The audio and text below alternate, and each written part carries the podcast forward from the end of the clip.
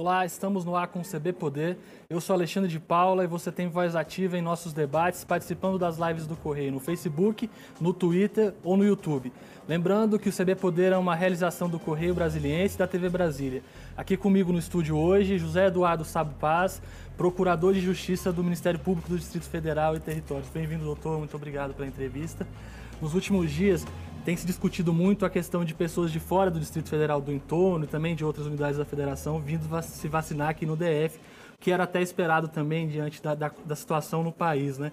O que pode ser feito em relação a isso? Quais as medidas que vão ser tomadas para ajudar nesse momento? Alexandre, muito obrigado pelo convite. A presença do Ministério Público aqui da Força Tarefa é sempre uma honra e um prazer é, poder levarmos as informações a, a todos os espectadores, a todos os os leitores também. É, o trabalho de vacinação no DF tem sido um trabalho de sucesso.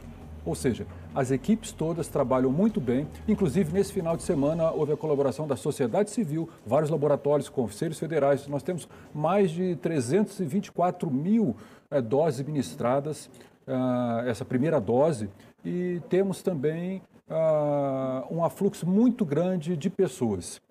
É claro que o sistema é universal, ou seja, nós temos que fazer com que todos sejam atendidos. Mas o DF tem uma peculiaridade, como Brasília como capital é, da República e com um entorno de mais de um milhão de pessoas, e há um afluxo não só do entorno de 11, 12 cidades aqui, mas de outros estados próximos. Por isso, nos parece, e já adianto que nós vamos oficiar hoje, ah, não só o secretário de Saúde, com quem já falamos, hoje de manhã, mas também com o próprio Ministério da Saúde, porque o DF é uma situação diferenciada, é uma grande metrópole. Acolhe o Brasil todo, vem para cá.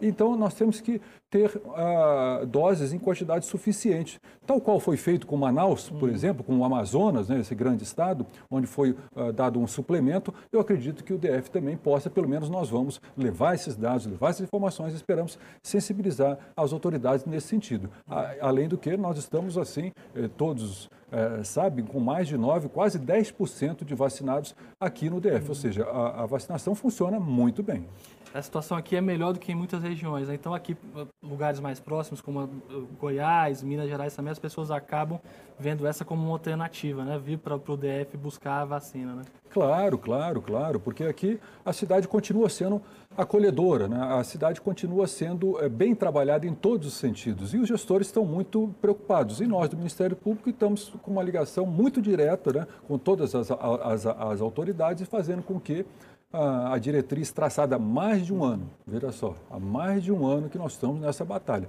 A diretriz traçada pela Procuradora-Geral Fabiana Costa tenha sido levada por nós, ou seja, buscar uma interlocução, recomendar, oficiar, em último caso, impetrar as ações judiciais.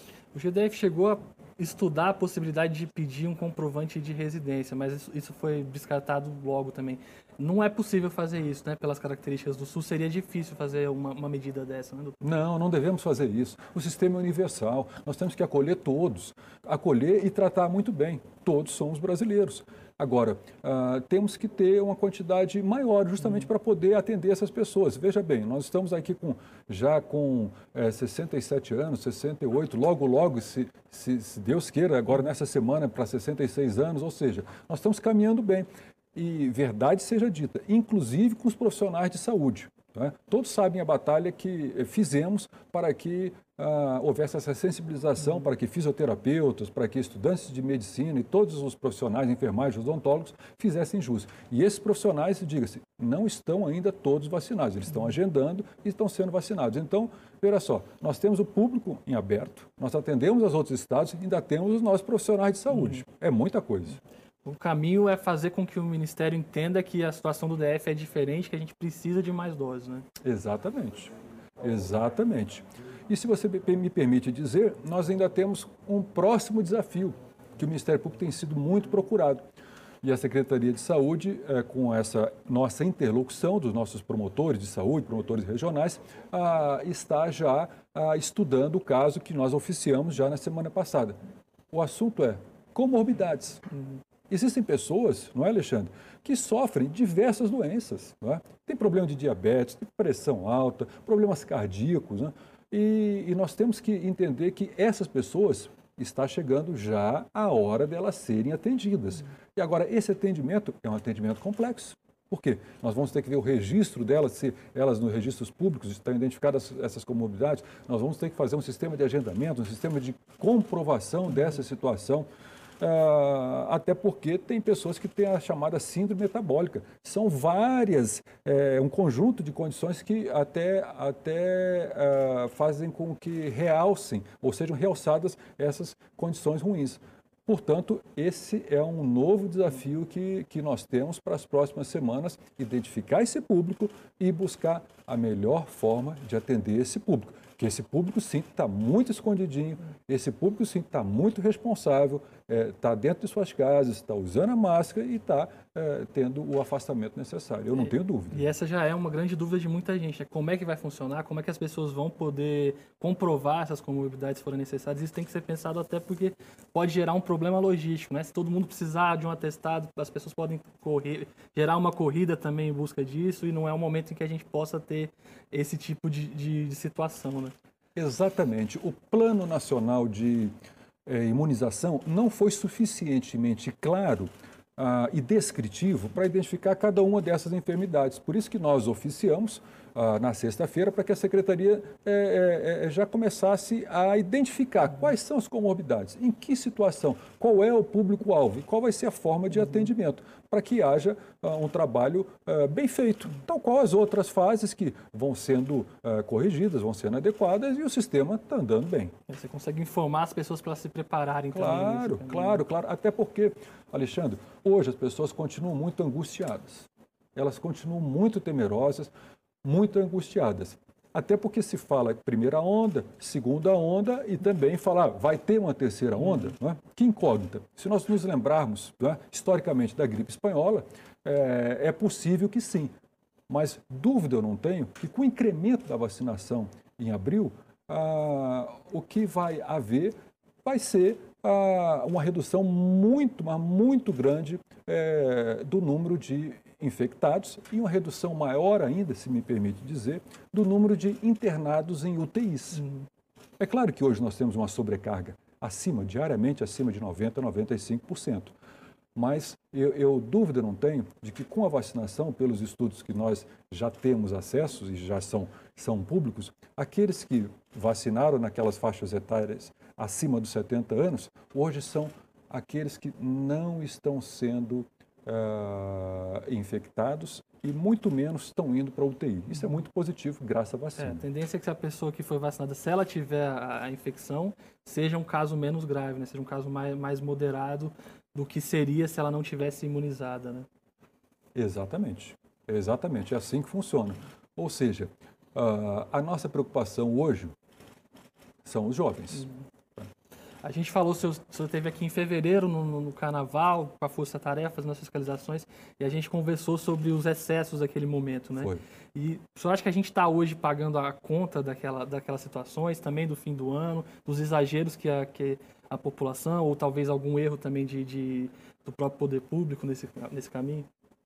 Eu não tenho dúvida parte da sociedade que saiu à noite no carnaval, onde nós estivemos presentes junto com diversos promotores e com os órgãos de fiscalização, de vigilância sanitária, de polícia militar e tantos outros, nós presenciamos, justamente naqueles dias, 12, 13, 14 de fevereiro, ah, 14 dias depois, justamente dia 26, dia 27, é que houve o pico de contágios e o pico de internações. Portanto, ah, é uma irresponsabilidade as pessoas saírem, notadamente à noite, e uh, irem para os bares, irem para festas clandestinas. Isso é, é assim, uh, algo que não pode se repetir, porque é justamente ali que o contágio inicia, se propaga e os efeitos são muitas vezes fatais. Se me permite dizer, os dados já estão sendo muito claros que aquela expressão que eu usei naquela época, esses jovens adultos na faixa de 30 anos, hoje houve 84%, veja só, quase dobrou o número de infectados. Ou seja, as pessoas têm que acordar, presta atenção. se cuida. Por quê? Porque nós estamos tendo uma redução uh, em razão da vacina do público mais velho e um aumento em razão da irresponsabilidade do público mais novo. Naquela vez a gente discutiu a questão desses jovens serem vetores, mas além disso, a gente tem visto também recentemente que os casos graves nesse público também aumentou muito, né? No, aumentaram muito os casos graves em jovens, nessa, nessas pessoas que até pouco tempo tinham essa falsa sensação de que a doença não ia se agravar né, nelas. Exato. E o papel, o papel da TV Brasília, do Correio, da imprensa como um todo, é deixar isso claro para as pessoas. Não brinquem, não é hora de brincar, não é hora de, de, de, de, de ter um descuido com relação a isso. Né? Não é hora é, para nenhuma forma de saída noturna. Né? É por isso que muito se questionou, toque de recolher, é constitucional, não é constitucional, é legal, mas veja bem, agora nós temos que restringir a circulação em nome do interesse coletivo, em nome da saúde pública, em nome de todos, ou seja, temos que retornar mais cedo às nossas casas. A gente estava até mostrando aqui agora para o pessoal de casa algumas imagens de aglomerações, de ações da polícia. Infelizmente, fora do DF, a gente tem visto agora um, um reflexo disso também, né? Em, em, estados como São Paulo, em que houve esse feriado prolongado, a gente vê um, um, um fluxo muito grande para o litoral de pessoas é, ignorando barreiras sanitárias e buscando um, uma, uma diversão acima de tudo num momento como esse. Parece que ainda não foi suficiente tudo que a gente está vivendo, né? Essas 3 mil e mais de 3 mil mortes por dia, esses 300 mil mortes no país como um todo. O que, que falta para as pessoas entenderem essa situação que a gente está vivendo? É uma situação difícil. Nós temos que dar condições para que os nossos intensivistas, os nossos médicos, os nossos fisioterapeutas atendam aquelas pessoas em, em situação grave. Nós fizemos um apelo aos hospitais, eles atenderam, muitos interromperam as cirurgias eletivas, ou seja, nós estamos fazendo de tudo para atender, mas as pessoas têm que colaborar. Não há dúvida nenhuma, e aqui fica o registro, é, que o Estado de Goiás começou a colaborar, houve um decreto do governador fechando todos os locais, apenas dando um prazo de 15 dias. Né? E essa é uma preocupação nossa. O decreto ele finda agora na quarta-feira. Nós esperamos que haja uma prorrogação, uhum. é, que as condições de Goiás sejam as mesmas do DF, para que a gente possa ter uma só política. Esse é um ponto também é, uhum. é, sensível. Doutor, a gente falou sobre os jovens, mas um outro ponto também que a gente precisa tocar em relação aos idosos que agora estão sendo vacinados, que também não podem achar que, estão 100% seguros e que não podem passar a doença para outras pessoas. Tem o tempo de imunização, tem também, a gente disse que geralmente numa versão mais moderada da doença, mas também pode ter algum tipo de infecção, também pode transmitir. A vacina não é, não significa o fim do, das medidas sanitárias, né? Não, a vacina não é o fim das medidas sanitárias, mas ela causa e protege muito, uhum. né? muito. Uh, no entanto, a situação ainda não é a ideal para todos aqueles que se vacinaram. Por quê? Porque a maior parte da população não se vacinou ainda. Uhum. Né? Digamos que no DF hoje a gente chega aqui aos 10% ah, vacinados. Estamos, estamos chegando lá, 10%. E aqueles outros 90%?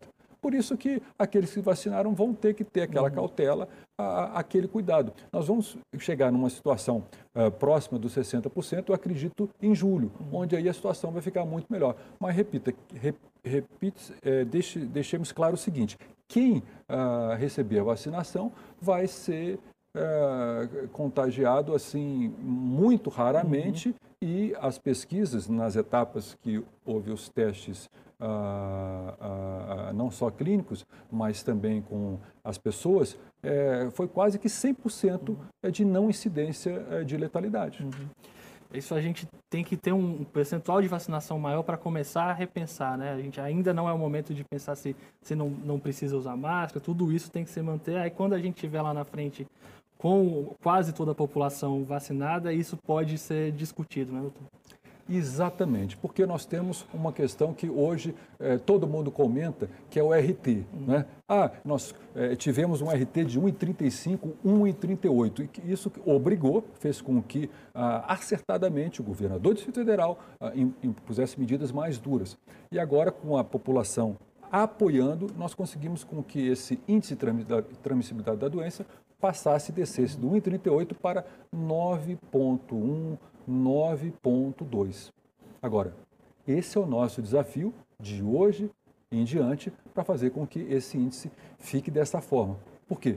Não é uma situação absolutamente tranquila. É claro, a situação está estável, uhum. ou seja, cada vez menos um pouquinho de pessoas são contaminadas pelos já contaminados. Uhum. Mas nós, te, nós, temos que ter cuidado para baixar mais esse índice de transmissão. Só tentando explicar um pouquinho melhor essa questão do índice de transmissão, 1,35 seria que 100 pessoas transmitiriam para 135. Né? Exato. Né? E aí a gente está em 0,91, 100 transmitiriam para 91 pessoas. Né? A gente tem uma pequena redução. Aí, né? pequena né? redução, pequena redução. Ou seja, é, é, tanto que é, nesses últimos três dias a gente pode dizer que a média dos últimos três dias foi a redução do número de uhum. infectados. Claro que continua altíssimo, mas nós temos que continuar abaixando esse número uhum. de infectados. É, o que as pessoas precisam entender também é que essa taxa de transmissão ela varia muito, né? A gente não é porque a gente reduziu um pouquinho que pode deixar de lado, porque senão a gente também tem novamente um, um acréscimo nisso daqui a pouco, né? Ela muda muito, muito facilmente, né? Claro, claro, claro. E aí fica o nosso apelo até com relação a novas atividades que estão sendo abertas, não é? Essa semana, hoje em diante. Ah, qual é o cuidado que todos devem ter? Proprietários, trabalhadores, comerciantes, né? O cuidado é o uso da máscara, é o álcool em gel, não é?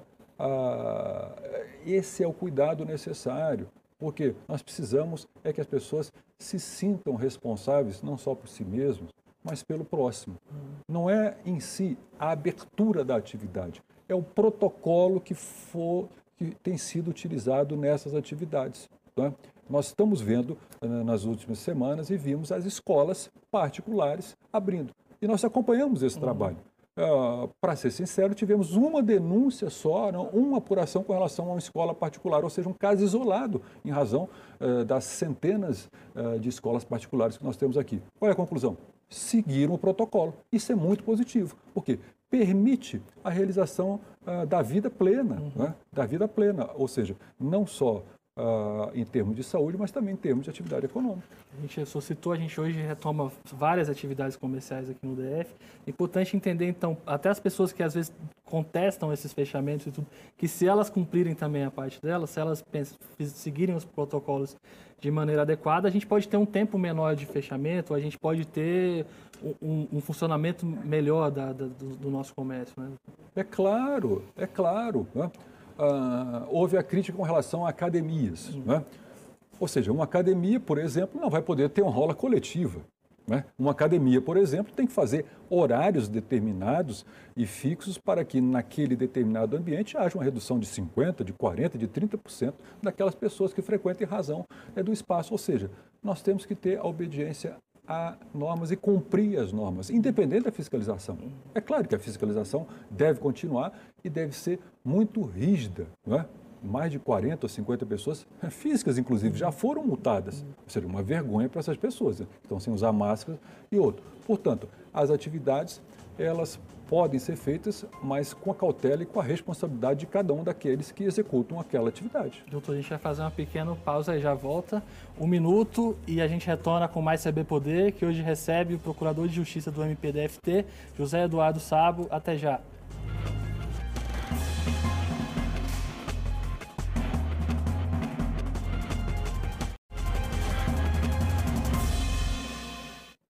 Estamos de volta com o CB Poder, que hoje recebe o Procurador de Justiça do MPDFT, José Eduardo Sabo.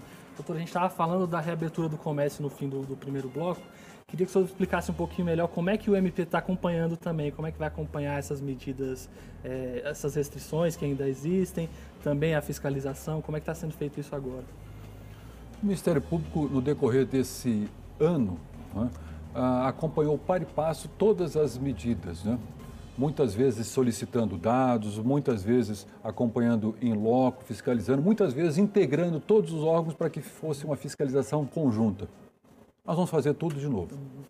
Tem sido um desafio motivar as pessoas, fazer com que os aguerridos promotores, procuradores, os servidores se renovem, é?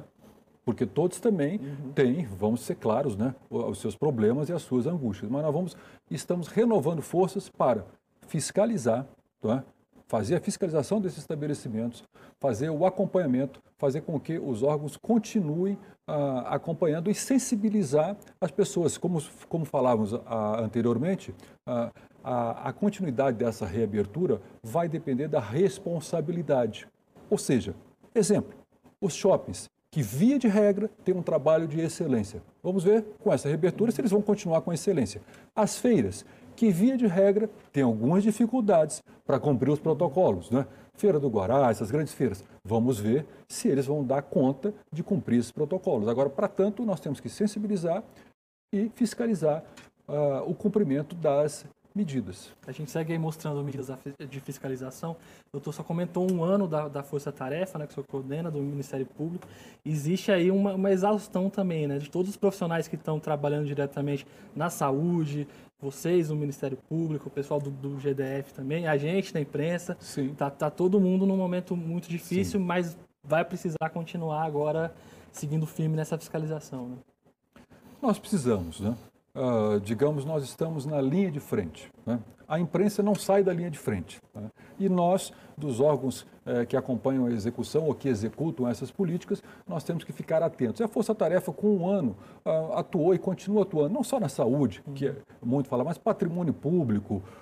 É, infância e juventude, núcleo prisional, uma atividade muito bem feita por os promotores, com parceria com Secretaria de Segurança, várias execuções, fazendo com que, entre aspas, não explodisse um um barril de pólvora. Lá. A gente teve um momento muito grave ali, né? Que conseguiu ser, ser revertido de alguma forma. Né? Exatamente, exatamente. Ou seja, foi uma comunhão de esforços é, que fez com que essa área muito sensível ficasse na frente. Então, tudo isso são atuações de destaque. Os colegas no patrimônio público. Né? Veja só que atuação muito interessante, que acontece agora mesmo.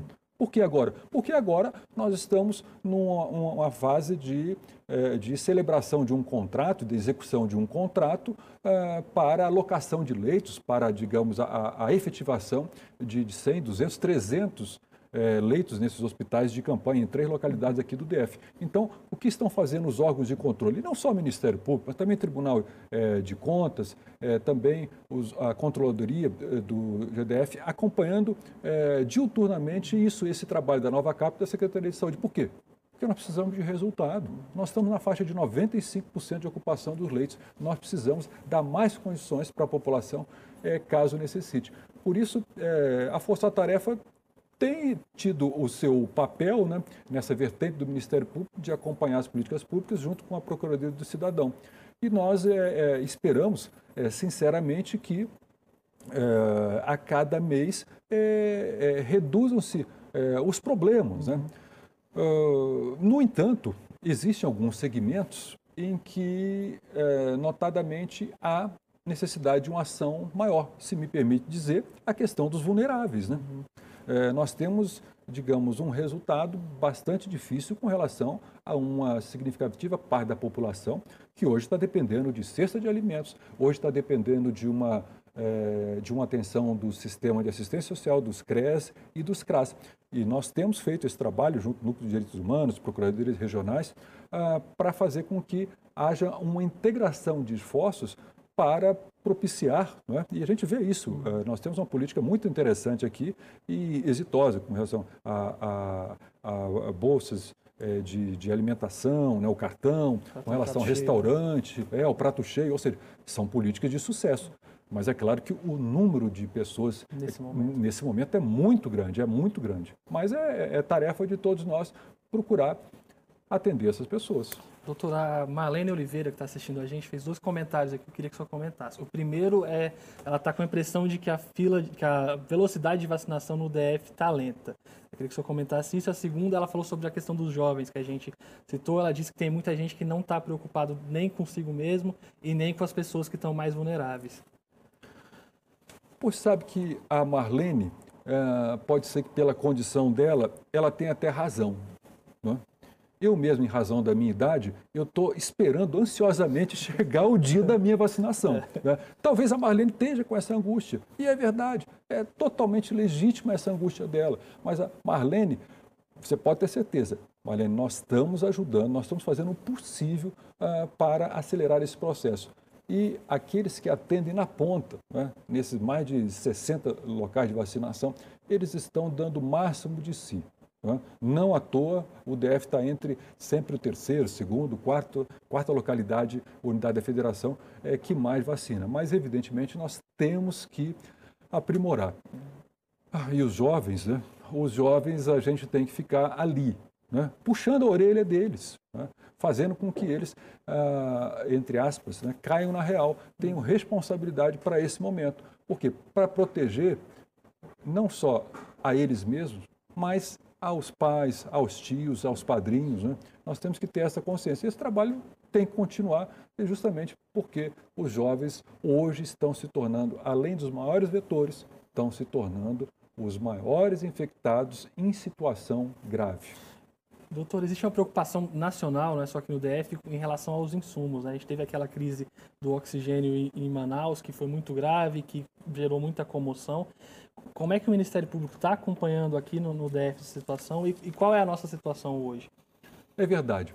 A questão dos insumos, isso fez com que nós oficiássemos uma, duas vezes com relação a oxigênio. Né? Uh, e acompanhássemos essa política e hoje nós temos as informações é, que há condições e estoques é, suficientes tanto de oxigênio envasado como de oxigênio líquido. E até, vale aqui o registro, na semana passada houve um problema com duas cidades aqui de Goiás e nós tivemos que socorrer. Uhum. Não é? Vocês mesmos uhum. é, noticiaram esse fato. É, Águas Lindas e Santo Antônio do Descoberto. É, ou seja, nós temos uma situação absolutamente sob controle com relação a oxigênio. É claro que um, um, ponto ou outro de aspecto pontual pode acontecer. Agora, com relação aos outros insumos, também nós temos estoques, ah, pelo menos para 45 dias, daqueles insumos, insumos mais sensíveis. Mas isso não quer dizer que a gente não tenha ah, que se preocupar a respeito da matéria. É, inclusive, por quê? Porque está havendo uma utilização muito grande de insumos no Brasil todo. Né? E o Ministério da Saúde está com uma tendência de requisitar esses insumos todos para depois distribuir. É, só que nós temos diversos hospitais privados que compram diretamente. É, por isso que uh, foi assim, uma, uma, uma, grande percepção sua de me fazer essa pergunta, porque essa é uma preocupação dessa semana, uhum. para que a gente possa, uh, inclusive em reunião que teremos, e, e até oficiar, para que nós tenhamos essa atenção mais próxima dos insumos. Já começamos na semana passada, onde nós perguntamos especificamente quais eram os insumos para cada, uh, para cada área. Por quê? Claro que está tendo um, um, consumo muito grande e isso pode uh, alterar é, a, a, disponibilidade com a necessidade da utilização. A situação dos leitos também preocupa muito, né? Que a gente até falou da taxa muito alta, está batendo 95%, mais do que 95%. O que, que pode ser feito nesse, nesse sentido? Bom, está é, tá sendo feita uma verdadeira operação de guerra. Esse é o fato. Há duas, três semanas é uma operação de guerra envolvendo decisões junto aos hospitais particulares que estão disponibilizando a cada semana mais leitos. Já foram 150 leitos disponíveis nessas três, quatro semanas. Nós temos os profissionais dobrando a sua carga de trabalho, isso que eles estão cansados. Uh, nós tivemos uh, outros tantos profissionais é, que deixaram as suas áreas para atender uh, em suporte às UTIs. E mesmo assim, fica ali 95, 97, às vezes até 98%. Ou seja, está no limite. Mas uh, a cada vez mais o esforço continua é? e a nossa, a nossa chance de agora, com esse contrato recém-assinado e com a execução uh, desses novos leitos, uh, essa situação é de melhorar. Agora, é, ela pode melhorar mais rápido? Pode. Se, se, as pessoas tiverem responsabilidade e consciência, né? Doutor, infelizmente nosso tempo acabou. Muito obrigado pela entrevista, agradeço pela participação aqui de sempre. O CB Poder fica por aqui. Muito obrigado pela companhia. Até a próxima e tchau.